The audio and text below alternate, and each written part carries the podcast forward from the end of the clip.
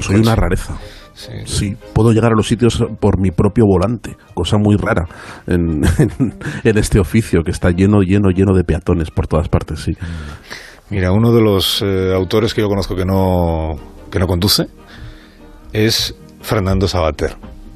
Hola Fernando, buenos días. Hola, buenos días Carlos, buenos días Sergio. ¿Qué tal, cómo estás? ¿Qué tal? Muy buenas. Pero no, conduces porque no quieres, porque nunca quisiste aprender. Nunca he sabido ni conducir ni conducirme. no, no, no. Entre, que tengo mala vista, soy de una torpeza técnica mm, ¿Ah, colosal y siempre he estado rodeado de gente amabilísima que me lleva de paquete con mucho gusto, pues nada, no, he conducido Fíjate, eh, Fernando, que nos contaba ahora Ignacio Martínez de Pisón, dice que durante mucho tiempo en España el, el coche, saber conducir y tener el carnet era como el, el haberse ya eh, graduado en, en libertad, ¿no? en, libertad familiar, en, emanciparte, en ser independiente. ¿no? Entonces era eso de, en cuanto cumpla los 18 años, me examino porque me he preparado justo antes y ya tengo el carnet y ya puedo ir a donde quiera yo solo. ¿eh? Ya eh, adquiero un estatus distinto, que es el de persona que no necesita de los demás para llegar a los sitios. ¿A ti ni siquiera eso te llamó la atención cuando eras joven? No, pero si es que yo, es que no, es que no, no me lo creo. Si es que yo creo que la gente que tiene, que conduce de cosas, etcétera, está mucho más esclavizada que, que los que vamos por libre eh, andando o en un transporte público. Yo siempre que quedo con un grupo de amigos a comer, bueno, cuando quedaba en aquella época en que nos íbamos a, a cenar y a comer juntos, y ya no se puede. Pero sí, eh, cuando quedaba con un grupo de amigos, siempre el que llegaba primero, reservaba la mesa y tal, era yo porque no tenía coche. Entonces llegaba en algún transporte o dando un paseo y los demás no, estoy intentando aparcar, no puedo aparcar. Bueno, pues no, veo mucha libertad en eso. y, tienes la sensación de que hay muchos escritores que no conducen, o porque no saben, o porque no quieren, o porque no les interesa, porque son más libres sin, sin saber conducir. Bueno, yo, yo mm, el primero que me enteré, que además era uno de mis ídolos, inmediatamente me marcó a destino, fue Ray Bradbury a pesar de eh, escribir sobre ciencia ficción y sobre los avances eh, del futuro y tal, él no sabía, no sabía conducir y no condujo nunca. Entonces, bueno, ya lo tomé como, un, como una señal del destino de lo que tenía yo que hacer, ¿no? Mira, más escritores y escritoras que no saben conducir. En el caso de Ayanta Barili nos ha contado que ella ha intentado, ha intentado hasta 15 veces sacarse el carnet teórico, porque en lo, que, en lo que tropieza es en el teórico. Sabéis que el examen es tipo test, esto de que te hacen una pregunta y, te dan tres a elegir y solo una es la buena. Y a menudo la pregunta tiene trampa ¿eh? para ver si... Y esto es lo que Ayanta no ha conseguido superar. Mi historia con el carnet de conducir es que yo empecé eh, con 18 años. En cuanto cumplí 18 años, hice la primera vez el examen teórico y el último lo hice con 40, 41 años eh, cuando me divorcié.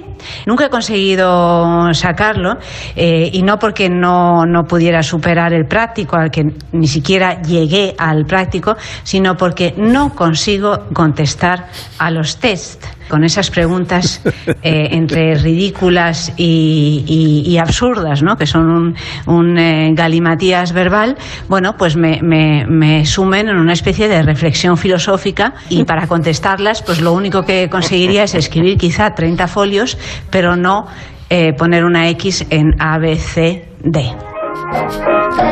Ay, ¿cómo la entiendo? ¿Cómo la entiendo? ¿Así? ¿Ah, Sí, porque yo a mí me costaba el teórico porque discutía con las preguntas. Porque decía, pero si eso no es lógico lo que me plantea, no es lógico. me decían, no discutas con el examen, pon la B, pon la B y ya está, ¿no? Eh, entonces lo entiendo. Si, lo piensas un poco, eh, pencas. O sea, eh, entiendo perfectamente a Yanta. Para eso los escritores sois muy exquisitos. Esto que decís es que en realidad no hay concordancia entre el verbo y el sujeto de la pregunta. El examinador dice, a ver. Pero como van a pillarte, por eso te, paras a mirar. Preguntarle si pisas el embrague, bueno, tampoco, es, tampoco es tan complicado. Este problema Sabater no lo ha tenido. ¿Cuál? ¿El del examen teórico? No, Claro, claro, sí, claro. No, claro, no, no llegó a él. Si nunca ha tenido ni interés, en- Qué gusto. ni interés, pero luego sí tiene pesadillas, porque le leí en el diario El País en el año 16, mira, dice, no sé conducir, pero sueño que voy al volante con un instructor severo a mi lado. Ganamos velocidad peligrosamente en una carretera que desciende haciendo curvas cerradas entre precipicios, así que yo decido frenar y al ir a pisar un pedal, el instructor dice que está bloqueado, que no funciona, que los otros no harán más que acelerar la marcha. Yo busco la palanca en la caja de cambios, un cajón salvador en el salpicadero, pero mi guía me los desaconseja uno tras otro. Finalmente me revela con mueca afligida que el coche no tiene frenos ni nunca los tuvo, que no queda más remedio que aguardar al batacazo inevitable o saltar en marcha. Y entonces me despierto. Porque aunque no sé conducir, estoy seguro de que no se hacen coches sin frenos. ¿Tienes muchas pesadillas con, con los coches, Fernando? Oh, oh. Creo que he perdido, la, he perdido la señal con... Se ha quedado frito. Mira, mira, Sí. Fernando. No, un accidente no ha sido. Un accidente de coche sabemos que no en ha el sido. camino. Fernando, Se ha quedado. Sí. No, ahí está. ahora, ahora, ahora, ahora. Hola, Fernando. Sí, dime, dime. No, que te preguntaba si sigues teniendo pesadillas en, los que, en las que te ves a ti mismo conduciendo un coche sin frenos. y Es que, jo, ya te digo, mm, yo ni en sueños he conducido un coche, ni para tener pesadillas, vamos.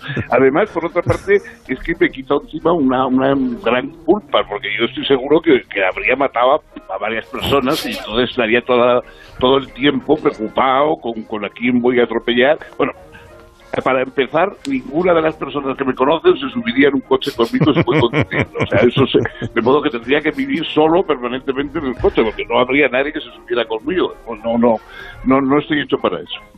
Fernando Sabater, te envío un abrazo muy fuerte y gracias por Venga, hablar un con nosotros. abrazo, Carlos. Hasta mañana. Un abrazo. Adiós, adiós, Fernando Sabater.